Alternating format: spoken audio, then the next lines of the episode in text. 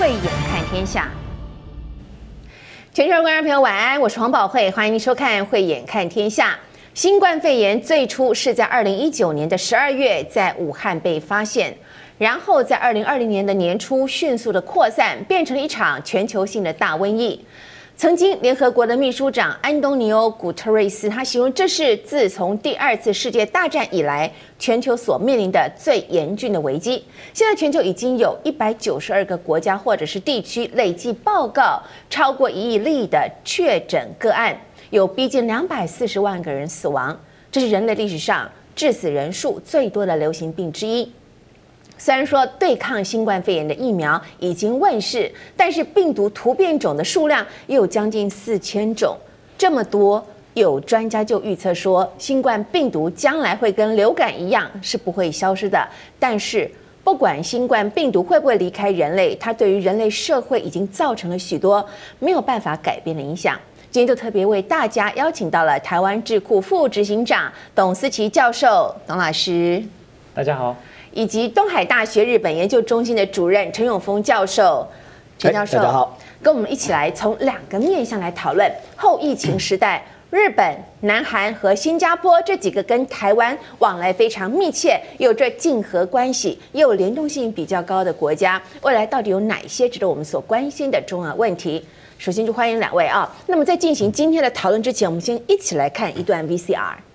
受到新冠疫情的影响，全球经济正遭逢二战后最严重的衰退。位于亚洲的台湾，相较之下控制得当，受到的经济冲击比较小，但邻近国家的状况却令人担忧。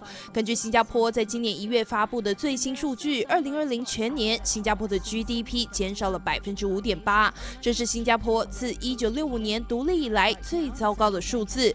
所幸这个颓势在新冠疫苗问世以后，渴望获得改善。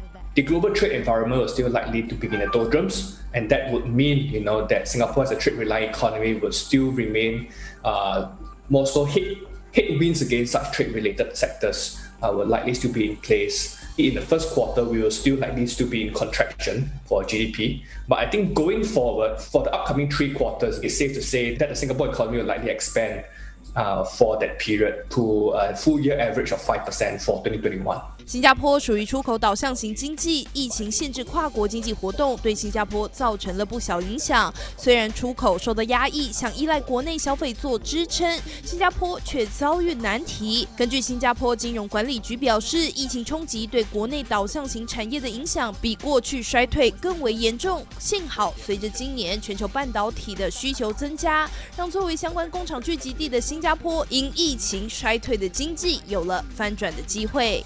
positive into the year, um, notably with the manufacturing growing double digits, um, and that obviously, you know, is dependent on exports, um, meant that we had to pick up on the export side. In 2021, we do expect economic growth to continue to pick up. 二月十五号，日本东京股市的收盘价突破三万点大关，是自一九九零年八月二号以来第一次长达三十年六个月都没有出现过的数字。但这并非象征日本经济朝复苏的方向前进。根据路透社在今年二月公布的最新民调显示，受到疫情重创的日本经济复苏动力在二零二零年第四季趋缓。现在很多人都期盼。奥运能为经济带来改变的希望。东京大会については、人类が新型コロナウイルスに胜った证として、また东日本大震灾からの复兴を世界に発信する机会とし、感染対策を万全なものとし、东京都大会组织委员会、IOC と紧密に连携しつつ、安全安心な大会を大会を実現する決意であります。这是一场退无可退的挑战，也是全日本的挑战。因为一旦今年东京奥运确定停办，日本恐怕会损失大约五千六百九十亿日元，让好不容易打破二十年僵局的日本经济再往黑暗里推去。排除冬奥办不办的难题，对疫情下的日本社会来说，生活的压力、看不见的未来，已经逼着许多人走上轻生一途。日本厚生劳动省统计，去年有三千四百六十人因为染上新冠肺炎丧命。但轻生死亡的人数竟然多达两万零九百一十九人，出现十多年来的首次年增长。其中甚至还以女性和儿童占了多数。疫情下的悲歌，邻近的韩国也正在发生。South Korea National Police data indicates that 296 women in their 20s killed themselves between January and June. That's a rise of more than 40% compared with the same period the previous year.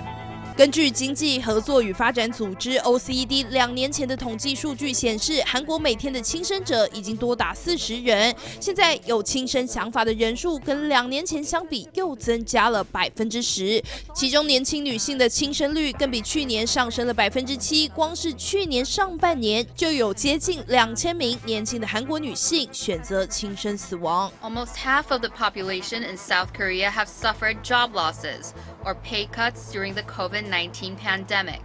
That's according to a 2020 social trend report from Statistics Korea of 35,000 households. 50.3% who participated in the study said that their source of income didn't change during the pandemic. The report also showed that those in the low income bracket were hit the hardest. Women, minors, and temporary workers experienced the steepest decline in employment. 在疫情的冲击下，待业加剧了女性肩上的重担。在一份针对五千位青年的调查发现，有百分之七十五的受访者想要逃离韩国。尽管今年韩国经济渴望成长百分之三，但伴随第三波疫情爆发，韩国社会并没有看到复苏的喜悦，倒是掀起了打工争夺战。根据韩媒报道，韩国每年十二月至隔年二月是许多低收入大学生的冬天打工市场，但受到疫情影响，今年冬天许多餐饮业都关门，让打工学生越来越难找到工作。光是一个打工机会，可能就有七八十人共同竞争。后疫情时代的亚洲，虽然因为热钱涌入，拱出股市一片荣景，但对照人民真实的生活百态，各国经济想要真正的扭转乾坤，恐怕还需要再加把劲。记者综合报道。好的，受到了疫情的影响，企业破产潮在全球都有着发生。那么，根据全球贸易风险平等集团科瓦斯在去年所做的预估，全球的企业平均破产率是百分之三十二。其中，在亚洲的部分，日本的破产率百分之三十，新加坡百分之十六，南韩百分之九。您知道吗？在台湾，我们很幸运，企业破产率。只有百分之一，成了全球市场当中的佼佼者。我们回头去检视过去这停滞的一年啊，首先请教陈教授，您怎么看日本在应变这一次的新冠疫情冲击整体的经济之下所做的种种措施？呃，日本通陈老师。我的看法了啊，呃，日本的企业大部分是大企业，呃，跟台湾比较起来的话，我们都是中小企业型的，所以当大企业开始收缩它的经营的范围的时候，呃，中小企业他们的中小企业是靠着大企业吃饭的，是，所以就相对的比。呃，刚刚提到的新加坡啦、像香港啦、台湾这一种华人特有的家族企业、中小企业的世界里面，更容易破产。是，呃，或者是融呃银行不融资了。也之前我们还看过半泽直树的那个连续剧的话，银行不给中小企业融资的话，马上就倒闭。所以这是日本为什么倒闭率这么高的一个其中的原因。那另外一个，日本是一个相对的高龄化社会。所以在这样的状况底下，人手不足，嗯，呃，税收也不足，是，呃，因为从一九九零年泡沫经济瓦解之后的状况就已经是这样，税收一直不足。呃，讲这个数字，大家一定会吓一跳。日本一年大概一百兆日币，就是我们三四十兆台币的预算规模，是，其中的三分之一以上都是国债，哦，都是国债，国债必必必须用发行国债来支撑它的它的税出，是，呃，而。在今天，呃，就我们说的，从二零一九，但是大家知道是二零二零的三四月以后，呃，武汉的肺炎是。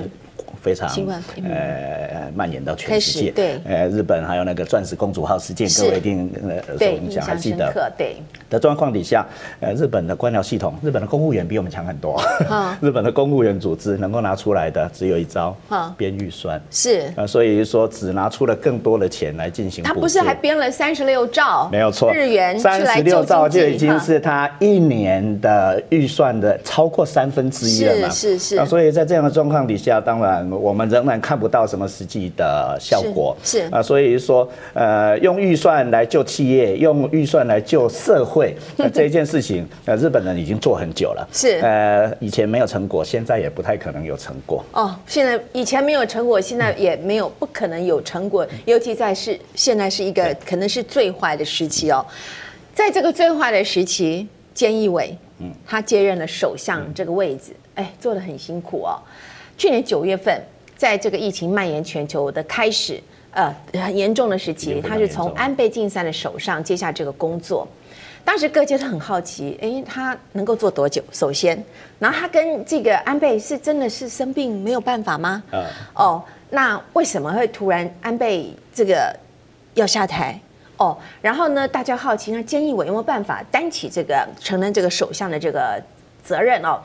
而且大家很好奇，你有办法挽救经济吗？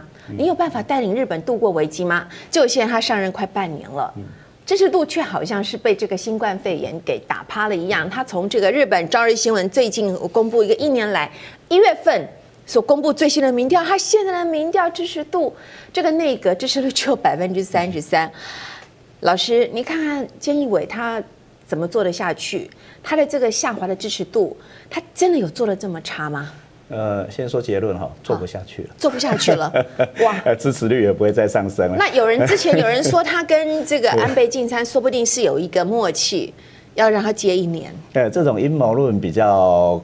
困难一点，我们也很难证实。嗯、是。啊，不过如果先回到去年的九月的状况，是安倍晋三在八月的时候宣布，呃，自己开记者会说自己的庶吉，庶吉他是肠有问题，对对对对，呃，有人呃，然后去庆应庆应病院、庆应医院是。检查两次，而且还被周刊呃报道出来吐血，是吐血，呃，那个吐血是真的，吐血是真的，但是身体能不能撑不得不知道，但是晚间也没有什么特别新的报道，嗯，呃，所以我们也可以说，它是在整个日本，包括去年奥运不办，这个各位记得吗？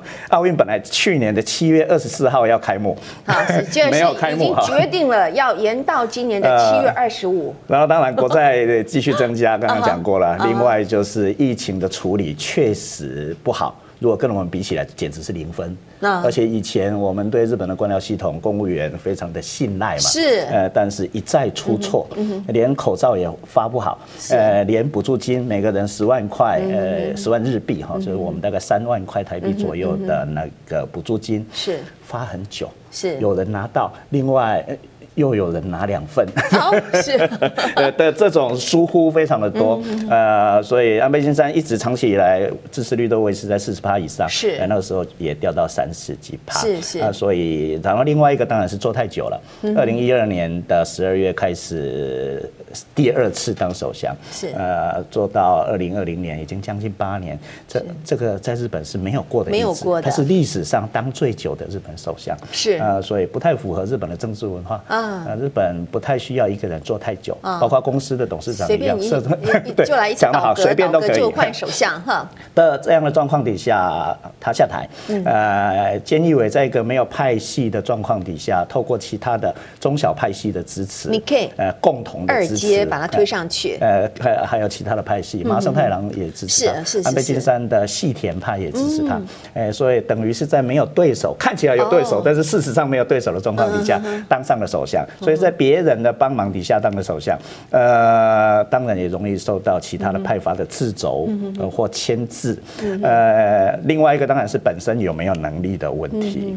呃，适不适合当首相？适合当秘书长的人不一定适合当首相，适合当老二的人不一定适合当老大。以前有人说他当这个首相，有人说他不会出错，为什么呢？他一直都是呃安倍的发言人。请假是照稿念啊。为什么呢？因为是不是老师是啊？日本所有这个内阁的这个。发言人在发表这个记者招待会，都是下午傍晚的时候。他从来他做了几年的发言人，他没有讲错过。他当的是官房长官，官房长官就是我们说的秘书长兼发言人，不是一天一次啊，一天如果正常的话，一天开两次的记者会，然后一样有问必答，但是他的答案全部有照本宣科啊，所以几乎从来没有出过。发言人，发言人连续七八年里面，呃，不出错或出错很少的状况，这个主持人。这么有社会历练的人，一想就知道不可怜的代志，但是他做到。哇，所以所以就说，当一个幕僚的头是呃，或当一个辅佐首相呃的人非常适合，结果。一当了首相，呃，如果我要说比较重的话，就什么都不是。啊。呃，三个月就逆转，呃，我说的逆转就是不支持率超过了支持率。但是大家都忘记一件事，是。九月他刚上台的时候，第一次的民调是。各个媒体都差不多，他是历史上第三高。哦，比安倍晋三的两次上台都还要高，是。所以说民间对他的期待是非常高的，但是我们也知道，期待越高。下一句失望就越大，是是是，呃，所以三个呃几月呢？三个月，嗯，不到一百天就逆转。安倍晋三是花了三年，他两千零十二年上台，到了两千零十五到两千零十六的时候才逆转。我说的逆转先生就刚刚讲的哈，对，呃，支持跟不支持的逆转，呃，所以蜜月期只有一百天，安倍晋三维持了三年，这两个人很大的不一样。哦，不是，安倍晋三本来就是本人就是一个非常有魅力的一个一个一个领导人物哈，所以我们知道这个菅义伟他。真的是在一个最不好的时机接下这么重要的一个位置，很可怜，他连哭的权利都没有 啊，只能够过河卒子嘛，只有往前拼到底。他一上任呢，诶，他首先出访了东南亚哦，哦，是为了想要跟为日本来抢一些盟友，找机会。哎，还有老师注意到，拜登胜选之后呢，他为了日本，这个菅义伟也是想尽办法、想方设法找关系，想要为日本经济打开活路。那么现在日本是身为这个 CPTPP，也是跟这个 RCEP 的成员国哈，那所以这个日本它站在亚洲经济一个非常重要的位置。我们注意到这两个都是没有美国加入的这个贸易协定。照理说，哎，美国新上任总统拜登是要靠日本来帮忙推一把的，但是没有想到一月二十八号。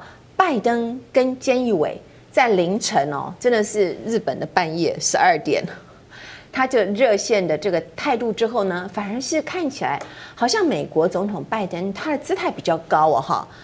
老师，你怎么看美日之间的关系？那么现在拜登又喊出要爱用美国货的口号之后，日本还能够从美国那边获得什么样的经济利益吗？呃呃，日本跟美国的关系当然是美国在上面，日本在下面，呃，不从来都是如此，不平等。呃，各位不要忘记那件事啊，呃，日本里面有美国，是因为第二次世界大战的关系，日本是战败国，嗯，美国是战胜国，嗯，而且是美国的年轻人，美国的军队流着血。打上去冲绳，才结束了第二次世界大战。是，当然后面呃有两颗原子弹的的故事。是，呃，所以美国人是流血上去的。所以从第二次世界大战结束的时候到现在，呃，进了日本就再也没有出过日本。所以我的主张比较简单明了的说法是，日本跟美国是同一国。啊，如果日本跟美国是同一国的状况，就没有上下的关系，所以他们也是特殊的国与国关系哦，完全的特殊的国与国关系。啊，所以也就是说，呃，两个人通电的话，呃，日本方面关心的只有一件事。一直追问，每次碰到美国的呃国务卿、副总统、总统以上的人，全部问一样的话，呃，日美安保条约的适用范围有没有包括钓鱼台周边？是、呃。那美国因为从希拉蕊到奥巴马时代一直以来都是点头的，是没错，没错，没错。但是每次见面就一直问，对我而言想相反的话，变成什么？你日本人真的不相信美国？啊好好，每次碰到你都一定要问你，你就要追问这句，你喜不喜欢我啊？你心中有没有我？然后你每次都说，哎，陈老师，我很喜欢你呀。但是我下一次又问你，你到底喜不喜欢我啊？那不是表示我们的感情是或我们的关系并不是那么稳固，所以才一再确认嘛。呃，所以那所以这个拜登跟这个呃 呃，就是菅义伟的半夜热线电话，凌晨半夜又又是以美国作为主体的，是美国的白天嘛？因为华盛顿跟这个。个日本东京的时差 十四个小时，所以是照着拜登，照着美国人拜登，拜登哎，年纪大了，他七十八岁，应该是你配合我的时间，我晚上没有办法哈，所以只好拜托你。就是我早上十点想跟你通话，正好刚好是日本的凌晨零点半夜，然后很虽然很可怜哦。然后对呀，然后听说这个，后来我他们这通电话里面。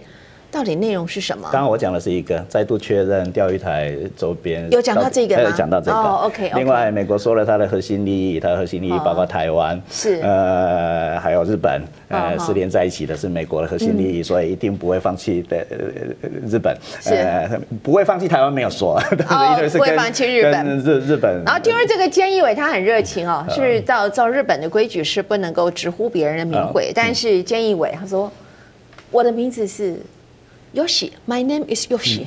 Can I call you Joe？我可以称呼你 Joe 吗？不知道他怎么回答，因为这一段是这个是被写出来的，这个有历史背景的。是为什么呢？呃，美国跟日本之间的呃层峰，就是最高领导人的层级的来往，最被津津乐道的就是雷根跟中曾跟康弘。是，而中曾跟康弘也是在每一次的聚会里面，到后来啊，就叫雷根叫 Ron。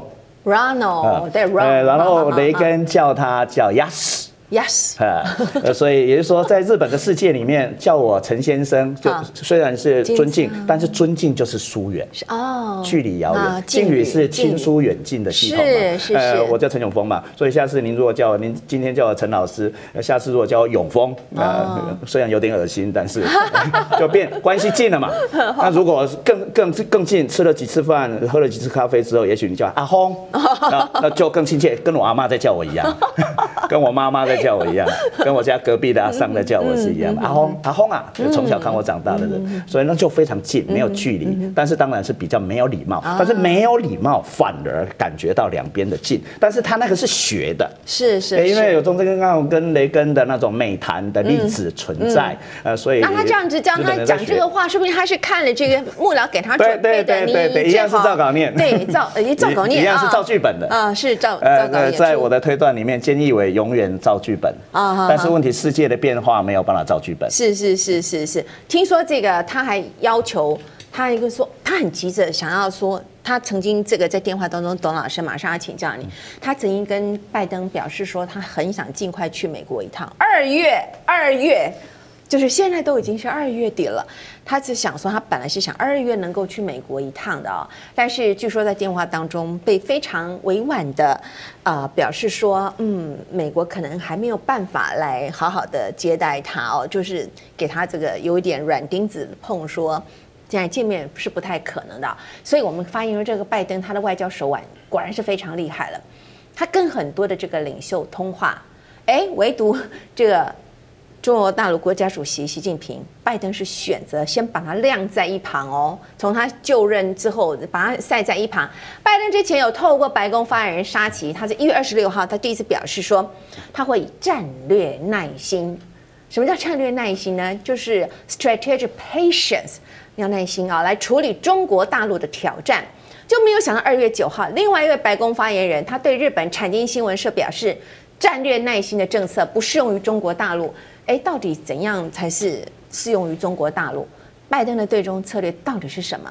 他先前一直不肯跟习近平通电话，没有想到他居然选在除夕的这一天就和习近平拜年，这也是时间算准了。其实他也很知道中国人的这个习性哦。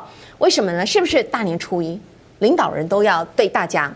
来发表一些新春的贺词，我看他想要看看你习近平怎么样跟大家来讲说哦，哎，他跟这个美国这个这个总统已经通过话了，他就在选择除夕这一天跟习近平拜年，事后双方对外的新闻稿，哎，高来高去的。董教授，你怎么看拜登的电话外交？还有，你觉得拜登到底会对中国大陆采取战略的耐心，还是根本没心？没有心情去理会中国大陆的问题呢，董教授。那其实战略耐心最有名的这个例子，其实是针对北韩呐。啊，那就是说美国在针对北韩的例子的时候，在奥巴马时期的时候采用所谓战略耐心。韩国专家 董教授出场了。其实他的这个用意就是，我就不理你，随便你要怎么做，那反正我就视而不见了。但是美国怎么可能会对于中国视而不见呢？所以我们就马上看到另外一位发言人来出来澄清了，没没有战略耐心这一回事哦。那事后我们也看到这个美国的一些这个报道和讨论的时候，也提到说啊，的确不是有战略耐，不是用战略耐心，但是他用的方法当然是要跟这个呃欧呃川普总统的时期会有一些不一样啊。是。那选在这一个呃跟很多人都通完电话，甚至这个还更早之前就还跟韩国还要更早的通话嘛，跟日韩都已经通完了。之后再去跟中国通话，那其实很多人在解读啊，它是主要是先做同盟之间的这个沟通啦。是。那所以在跟同盟之间沟通的时候，就发现到，哎，同盟之间大家都愿意我们来做共同的结盟，做更好的这个合作。那选在这个除夕夜来做这个沟通，这个时间点当然也是有这个算过。那当然在这个时间点，呃，听据闻啊，媒体报道是说这个讨论了两个小时嘛，嗯，两个小时之间可以讨论非常多的东西，但是我们到最后看出来的结果啊，就是说一方面，呃。一边是公布说啊，这个说这个香港、台湾、新疆是他们的核心利益啦，嗯，然后另外一边是说，那可是要重视这个香港、新疆的这些人权的议题啊，那所以我们可以看出来说，这一次啊电话的外交其实是不得已了，因为没办法碰面，那没办法碰面之后也不能不接触啊，那可是从这个电话外交之中，我们可以看出来，对于拜登总统来讲，第一个还要做的其实还是防疫的工作，还有美国的内政，那所以外交对外关系呢，基本上他还是先巩固盟友和盟邦。那我们也重注意到一点哦，那呃，他这个跟奥巴马时期啊，不跟这个川普总统时期很大的不同，就是他对对欧的关系啊，对欧洲的关系有重新来做一个思考，然后对于这个北约同盟国的这些关系有这些重新思考。那他并不是希望说由美国来单方面来做一些议题啊。那所以我们可以从这一次的这个呃这个习近平跟这个拜登的这个通话之中，就看到美国画了一条底线，这条底线还是我们传统认识到的所谓平。人权啊，民主啊，人权啊，这个部分哦，那当然呢，但他对于这个中国的态度呢，虽然不是所谓的战略的耐心，但是显现是比川普有耐心多了啊。那他不是说置之而不理，但是还是要保持高度的这个警戒，然后高度的这一个呃注意和注视。那同时，他也展现出来，他在处理这个对外关系的时候，他希望能够让大家认识到的美国，是。他不是单。方面说话，而是要跟同盟要维持一个友好关系、长久关系。那同时也会注意到同盟国的利益，那不是只是。单单看所谓的美国利益，所以你可以看到他跟不同国家在说话的时候，他都会强调说他会注意到同盟之间的共同的利益。是。那虽然那也是美国利益的一部分，但是过去在川普总统时期，他不看共同利益的部分，对，他看的是美国单边的最重要的地方。那所以说，在过去的川普总统，他可以一方面这个跟日本、跟韩国这边这个沟通，那另外一方面回来之后，就是要提高这个驻韩美军、驻日美军的军备费用啊，然后或者是说要讨论说我要多卖武器。给你，就是他常常会有这样的方式哦。那所以拜登总统他产生了一个比较不同的面貌，但这个面貌之中，我们也发现到一点哦。那虽然就如同刚刚主持人所提到，高来高去嘛，为什么高来高去？就是现在没有办法做任何实质的一些推动啊。然后还有在他的外交的这个推动的过程之中，事实上现在还没有办法这么快的去做一些决定，因为有一些根本的人事都还没有完全抵定。嗯。那所以他整个政策方向也还没有办法完全的脱离过去的所谓印太战略的框架。是，好，那所以在这个过程之中，我们也只能看到一点很重视的、很重要一点是，第一个是去巩固以及重视过去的既有的同盟关系，那希望能够再跟过去的同盟关系去找到共同的利益。那接下来呢，呃，虽然不是在外对外关系，但是呃很重要的是要先恢复美国的经济，降低这个美国受到感染的人数。那同时呃刺激跟其他国家的这个正常的关系之后，希望能够呃对于美国的疫情还有它的经济呢有一个更多的帮助。拜登自从上台以来，目前为止一共跟十二个国家的元首进行了外交电话的会谈，这就是跟川普时期很不一样的作风，也显示拜登他是有心重新调整美国跟全世界的关系啊。但是我们从白宫所释放的讯息来看，这些外交电话内容都是沙盘推演过的剧本嘛，哈。拜登想要在任期之内有所作为，还是必须透过比如说实质的外交来达成，来做这样的突破。有人预测说，哎，拜登是不是很有可能会出席？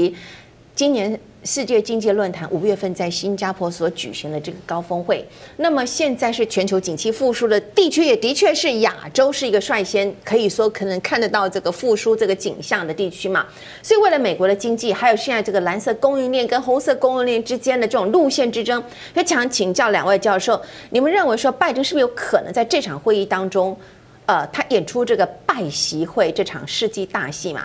那么如果说拜习会真的能够一会的话，那么台湾会成为两强之间的一个筹码吗？先请教董教授。是的，那我个人认为啊，这个可能性啊，当然过去啊，元首外交啊，在过去这个 G7、G8 的时代，它是到 G20 之后啊，那变成一个主流啊。那各国的元首透过碰面，然后来呃宣誓，来表达说彼此之间的意见的这个取向，然后来共同往某个目标来推进啊。但是这一次到底能不能呃五月能不能在新加坡能够碰面，其实重点还是要看疫情的管理的状况啊。是。那疫情的管理的状况，如果国内的疫情管理不利的话，那事实上到到国外去，这个其实我觉得这个是没有必要的啊。那呃，这是亚洲的经济为什么会这个比较好？那各位最近应该也是听到很多的消息啊，就很多国家要拜托台湾啊，就是说晶片的问题啊。那不止台湾啊，包括韩国和日本啊，呃，主要的几个这个晶片的出口的国家，那最近的经济都有所成长。那当然，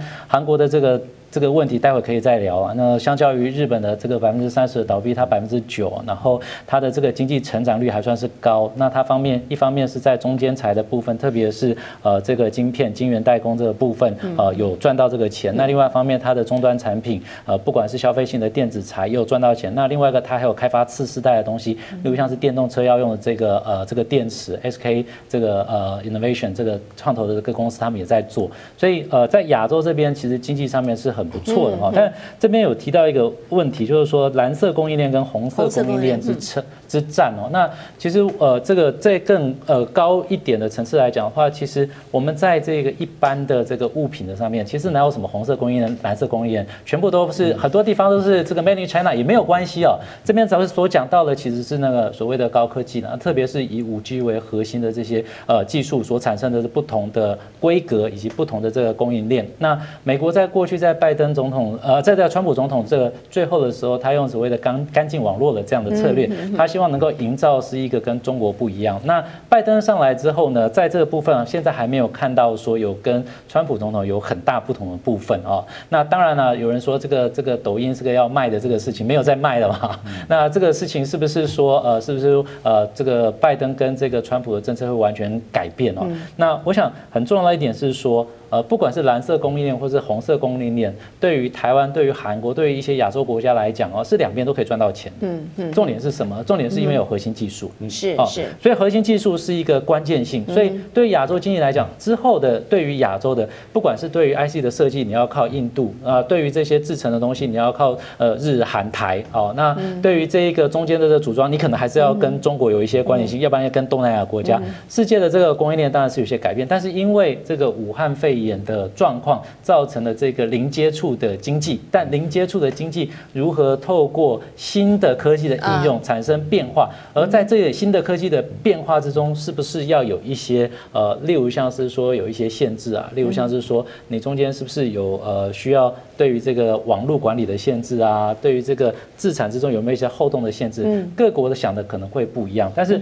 总的来讲呢，我先讲第一个，就是说呃，这个川习呃这个拜习会会不会？会，嗯，其实重点在于说美国疫情有没有控制。是，我现在我们现在已经看到美国的这个感应感染数字已经下降很多，但也有人在讲说这是因为已经太多人感染了，哈，所以这还不晓得说它有没有有效控制。那最近的话，这个德州包括在这个很多地方的这个大雪封城的这个事情啊，其实也让美国经济雪上加霜。这个时间元首出国不见得是件好事，那可能可以用视讯的会议的方式来做。然后第二个的话是说红色供应链跟蓝色供应链是不是有在在争夺？的确有在争。夺，因为它反映的是核心的利益，而且背后还有一个东西，就是过去呃在川普时期最常提到是国家安全的议题，是而国家安全的议题现在并不会因为美国总统的换人而有所改变，所以各国对于五 G 的应用还是有不同的想法，而更重要一点是说，对于亚洲，特别是晶片。呃，之后的这个电池，还有包括这个 IC 的这些设计，那还是有大量需要之下，其实亚洲的经济相较于欧美国家来讲还是比较好一点。是，呃，我倒过来想啊，各位不要听错，不要听相反。呃，这次的大疫情，嗯，呃，反而凸显出了台湾的重要性。是是是。呃，另外一个，我们已经习惯，我们大我们的总统已经很习惯不跟其他的国家的元首见面，特别是大国，对不对？呃，结果现在其他的各大国的元首要见面也很难，呃，并不是什么政治的的的的切割术，呃，也不是经济的冲突，通通不是，竟然是病毒，让你们常常不能见面的滋味。所以说，当我们已经长期习惯于这件事的时候，反而我们现在更能运用。我们本来就不见面，但是我们又有实际的关系的推动。啊，是。呃，所以说到筹码不筹码，或者是美中之间呃的接近，或甚至呃日本跟中国之间的接近，呃，台湾会不会被当成筹码来呃买或卖？呃，我一直的主张都是这样。呃，自己要变成有用的筹码，才有办法被当成筹码来处理。如果自己连筹码都不是，连上桌都不行，所以刚好趁着跟疫情，我刚刚的论点连在一起，现在全世界都关起来。所以说不定最最强的是北韩啊，再来当然就是说，不过北韩有一百五十个邦交国，各位各位不要忘记，我们只有十几个邦交国，要跟大国的元首见面也见不到面。北韩的的的的呃领导人还还在不久之前呃跟川普见了很多次面嘛，呃，所以我们跟全世界的状况都不一样，嗯嗯，呃，但是我们明显，这个不是歧视性发言，我们明显比北韩优秀，嗯，至少我们更遵守世界的规则，嗯呃，不印假钞也不走私，虽然。虽然也有人在犯罪，啊。所以也就是说，在这个时候特别凸显出我们台湾在世界，不管是政治、经济、安全保障上面的呃核心的位置。呃，台积电的故事已经不用再多讲了，大家都已经知道了。对。呃，甚至现在影响到汽车业，呃，日本的丰田、本田，呃，都因为台湾的的晶片的供应的呃不顺畅，造成他们没有办法生产。呃，德国车也一样，美国车也一样。所以在这里都大家会注意到我们。我们的存在，台湾科技岛或台湾民主岛、台湾人权岛这样的概念，可以一个一个的卖出去。是，那个就是我们的筹码。我们可以参加，说讲的不好意思，那种 game game theory 的话，就是就是赛局。赛局理论。呃，如果讲的更不好听一下，就是。赌局嘛，呃，但是我们要有筹码，你如果没有筹码，怎么参加呢？嗯，呃，要有筹码才能赚回来。虽然我没有去过赌场，呃，但是我们要培养我们的筹码的量跟值，是，呃，这样应该是这样的说法，没有人反对吧？嗯，是不敢反对。其实很多人想把这个挽救日本经济赌在东京奥运上。好，好，这个要请教陈教授。去年三月份，当时日本首相还是安倍晋三，那个时候他就已经跟这个国际奥会的这个主席达成共识，要延期一年举行。这一延也不知道是不是日本运气太差，今年办不办的成？绩看，哎，马上要到来三月二十五号，到底能不能够传递圣火，才能够知道啊？但是我们回顾历史啊，等一下要请老师跟我们讲一下日本史。日本也不是没有遭遇过，本来是要办奥运会的，后来最终还是停办的。这个事情哦，所以请问一下陈老师，你觉得日本是不是就办不成了？他是不是就会放弃这次奥运？呃，办不成了，一定办不成。结论。不可能的代志，疫苗是三月呃二月十七号，就是这个礼拜才开始打，而且是从医疗人员开始打嘛，是呃最多才要打到四万剂而已，是。连老人都还没有办法开始打，是。呃老人据说是五月或六月才要开始，但是奥运的开幕日是七月二十三号，所以我们一般人一般人我们外行人来来来推断的话，呃以疫情为核心来进行推断，不可能的代志，好好好，而且不是日日本自己的问题而已，还有。欧洲国家是呃美国呃中南美等等，包括中国，我们也要参加。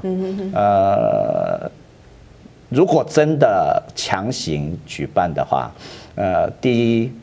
不容易得到好处。另外，参加的国家选手，而且现在民主国家里面选手是个人，他有自己，他自己可以决定。呃，我要去或不要去，我只要一有担心，特别是现在已经有很多职业选手可以参加那个奥运会嘛。呃，职业选手身体健康是运动员或职业选手的生命。呃，所以也许第一流的运动选手不愿意冒风险的话，奥运就不是第一流的运动竞赛场地了。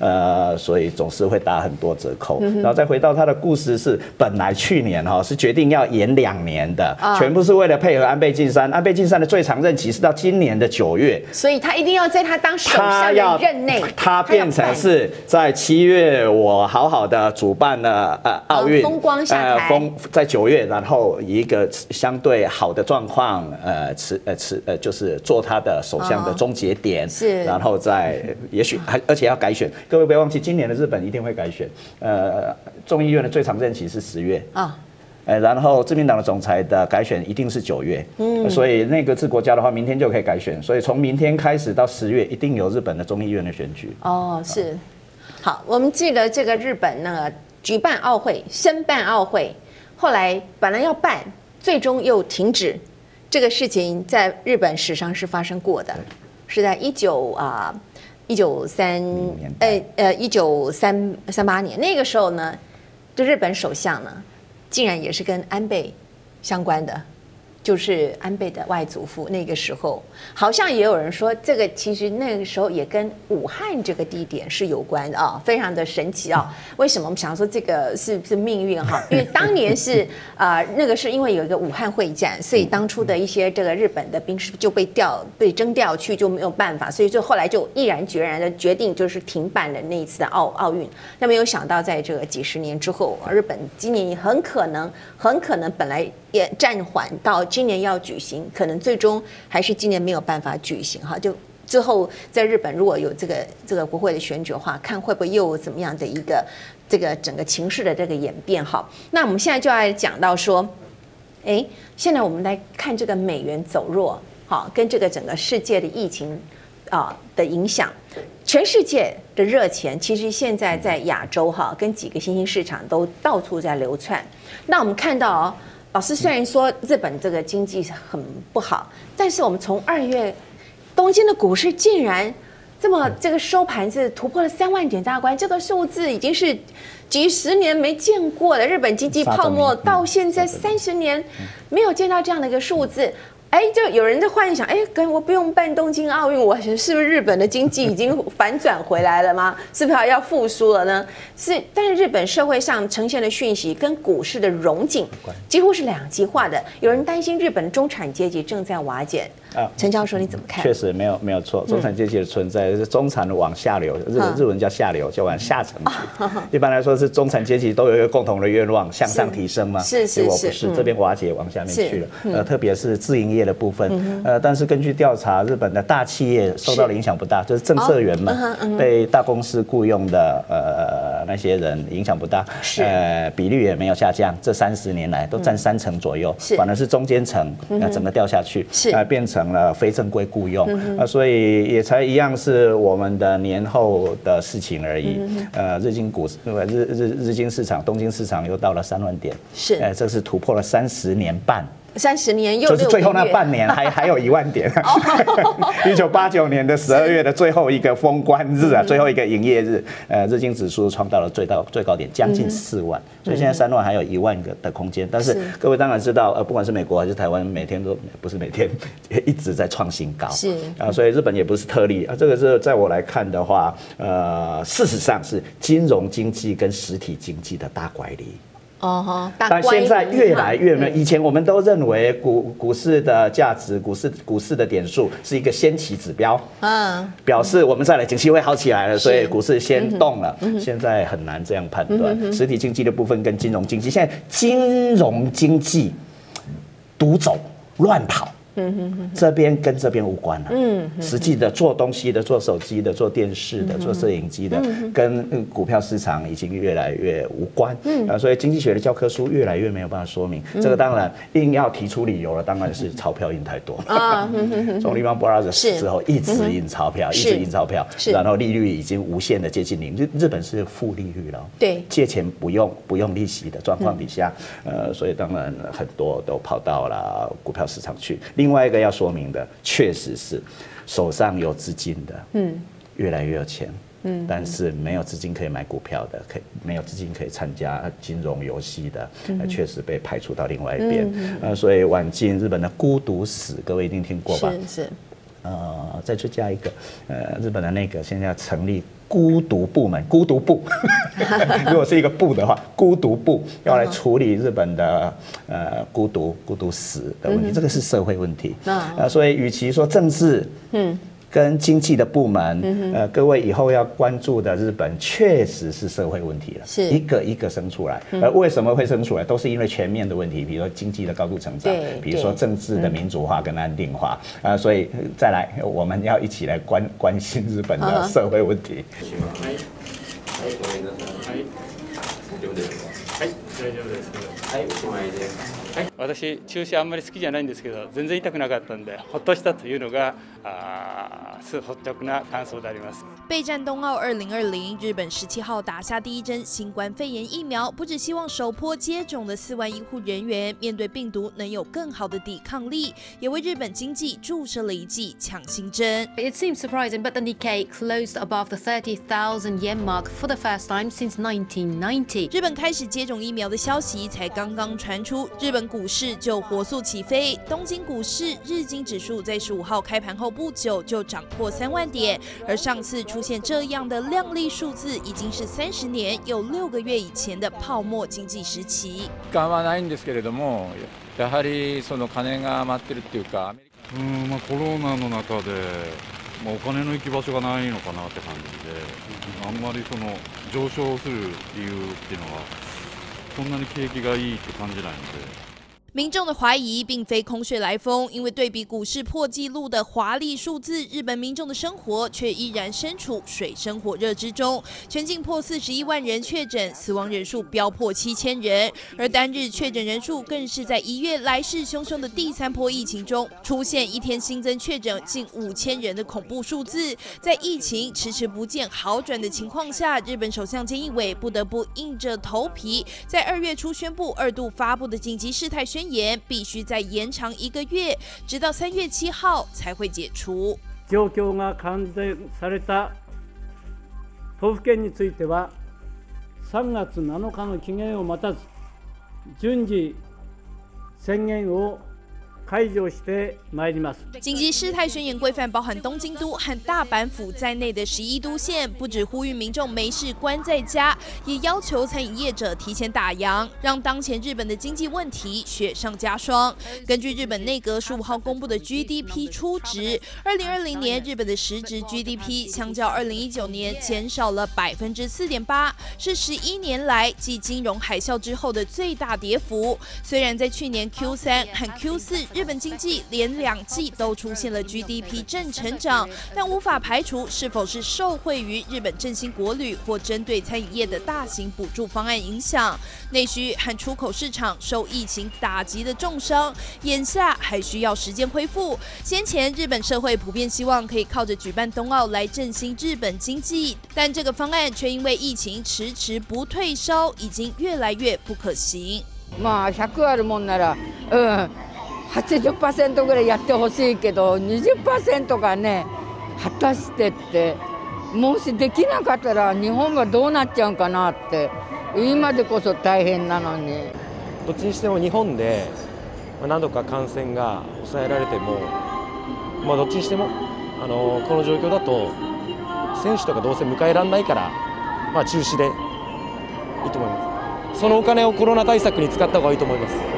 In Japan right now, public opinion is strongly against the Olympics. 80% in polls the last month or so have said they should be canceled or postponed. So the question is, why are they going ahead with the Olympics?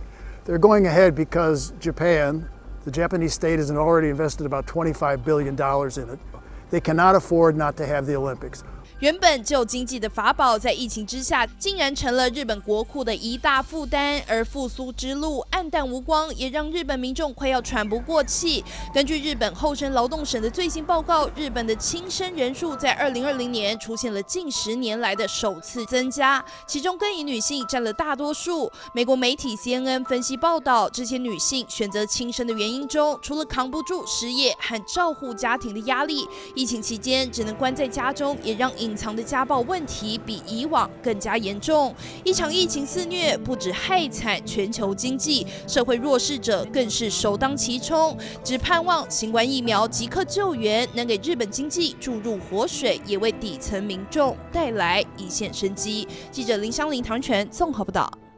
我们看到说，从日本到美国，已经有成千上万名失业者放弃求职。为什么放弃求职呢？因为根本就没有工作可以找嘛。好，所以这这个现象呢，其实在韩国也同样都是发生的哦。在这个新冠病毒开始大流行之前，韩国的年轻人就承受很大的压力。那么现在压力更是大到有人会用崩溃来形容。请问董教授，你怎么看韩国政府在面对这一波新冠疫情肆虐当下所做的应对措施？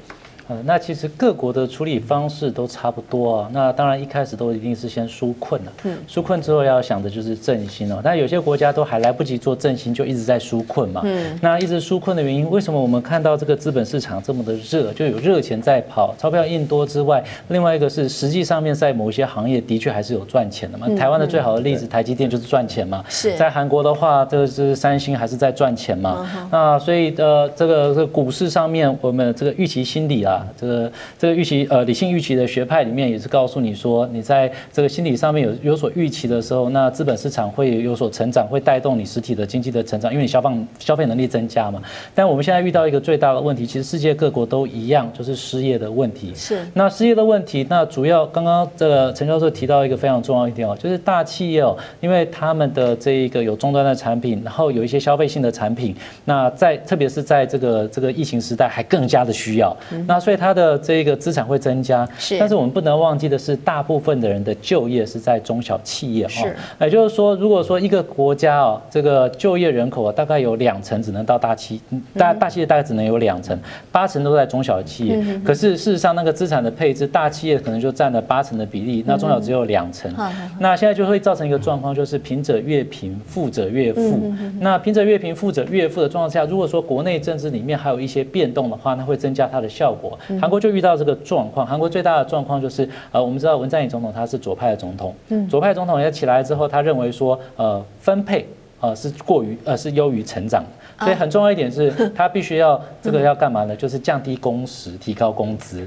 那降低工时，提高工资，在还没有武汉肺炎疫情之前，其实已经造成了一些问题了。就是韩国有一些小自营商，特别是饮食业。韩国最以前最著名的就是二十四小时的饮食餐饮。你去了韩国，最重要的就是吃饭的问题，他绝对不会让你没有地方吃饭。可是，在二零一九年之前就已经发生一个状况。文在寅总统上来之后啊，就是有很多的这个二十四小时的店家都已经开始变成的是晚上营业到十一点，为什么？因为薪资调涨。那薪资调整的时候，他挤压到的是什么？挤压到的是打工的人。那打工的人呢，其实有两种哦，就是青年还没有找到正规职的时候，他要找到这个用这种打工方式来度过；另外一个是中年失业之后再去找。那一般的企业家的话，特别是这种小自营商啊，他不见得喜欢用年轻人。年轻人不能吃苦耐劳，然后比较呃呃经验比较没有那么丰富，比较不会应对，所以很多是给这个等于算是中年转职转业的啊，所以就造成青年人连要打工就更加困难，所以。刚才提到说，这个年轻人的压力哦，这个年轻人过去的这个青年就业问题，本来就是文在寅总统觉得说他要想要去来改变的，但他一方面又想要能够提高他们的这一个最低的呃最最低的工资和呃最高的工时跟最低降低最高工时和提高最低的工资，那希望能够让就业环境改变的同时，那没想到这个呃又遇到这个肺炎的疫情啊，所以让着韩国的经济等于是雪上加霜。是，那当然呢，韩国的经济的成长还是好的。我们看到它还是有百分之二以上的这个经济成长率哦，那基本上跟台湾是非常的像啦。也就是说，它就是有这个在于这个晶圆代工的这一块。那另外一个还有这个消费型市场的这些产品啊，例如像是电脑啊，或者是说手机啊，或者是说这种视讯装备啊，然后在韩国现在也是卖的下下叫，在其他国家也是卖的下下叫啊。那所以说，韩国的整体的经济看起来是成长，但是这就造成了民众更大的反差感啊。那这反差感就是说。经济的热钱，这股市不断不断在涨，经济好像还不错。那为什么我们的这个民生消费这么不好？所以文在寅总统又遇到一个两两难，两难就是他一个最大两难，就是说疫情升温之下，他应该要韩国现在是分成三级来做防疫。好啊，如果说每天感染的人数是超过了一千人，他叫做第三级，第三级叫封城。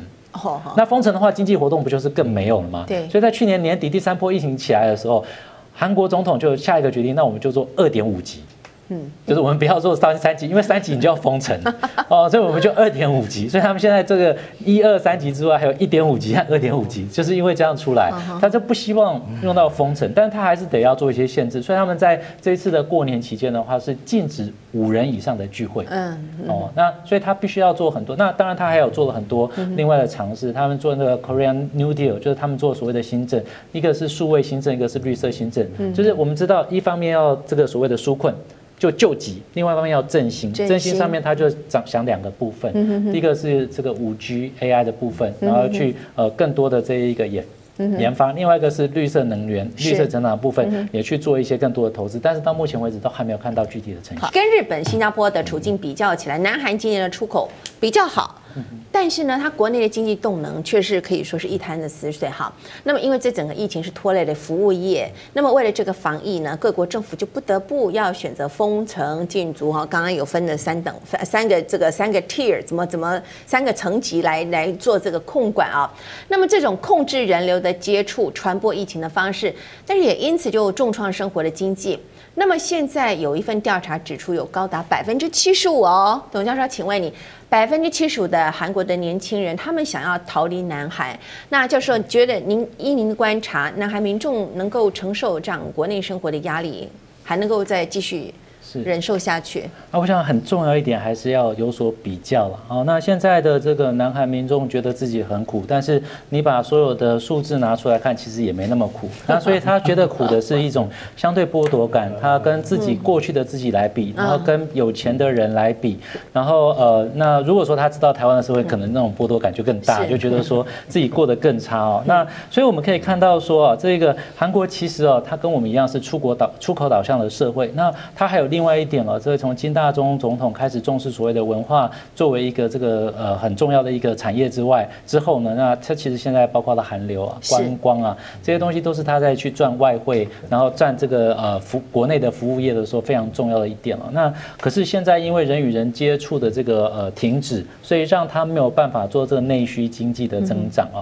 那事实上，韩国如果说韩国没有办法做内需经济，那台湾怎么办呢？因为他人口是比我们多一倍的嘛啊我。呃五呃五千七百万人嘛，那所以这么多人的这呃人口数上来讲，事实上其实也不应该这么糟糕啊。所以他其实呃现在一直在做一个调整，动态的调整，就是一方面他必须要不断的监控这个疫情，他不能让疫情再有所升温。那之前的第三波呃之前的三波疫情过之后，现在又在讲说春春天开始之后啊，到春天然后到了秋天呃这个可能还会有两次的这样子的疫情这个升高的状况，他要如何把它降低下来？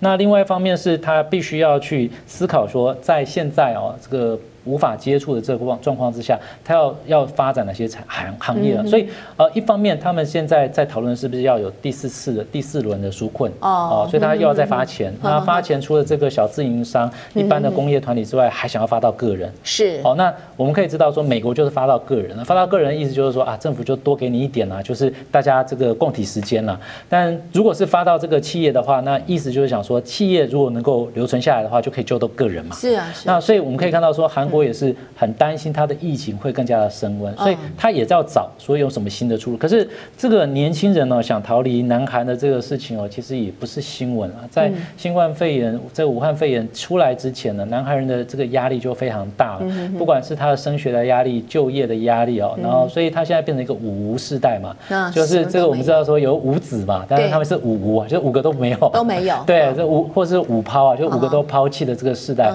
所以青年人如何去想？像他的未来变很重要。之前文在寅总统一直是希望说，能够透过跟北韩之间呢，能够如果能够促进统一、促进合作的话，会增加很多工作机会，那是内需的一部分。是，但是现在南北韩之间好像也停顿下来，所以对于韩国来讲，现在呃这个压力到底能承承受多久呢？我想呃。在在一年左右，一两年左右可能都还好啦，但是呃接下来一定会影响到总统选举。台湾真的很庆幸哈，我们是从传统产业到高科技的产业都有一个完整的供应链。这样的情况之下，我们不只可以在疫情爆发的初期快速得到必要的物资，那么台湾的经济也没有因为锻炼的问题而受到太大的影响，反而是有越来越多的外国人正在考虑移民到台湾。后疫情时代的亚洲有可能成为扭转世界的核心吗？现在金牛年才刚刚开始，就让我们一起来期待更好的未来。那么今天也非常的谢谢董思齐教授跟陈永峰教授来到节目当中，和我们一起来分析这么多亚洲的最新情势。以上就是今天的慧眼看天下，未来还有更多重要的国际局势消息以及幕后的这个内幕角力，请您持续锁定，同时也欢迎您上 YouTube 网站订阅及分享。我是黄宝慧，我们下周同一时间。再会了。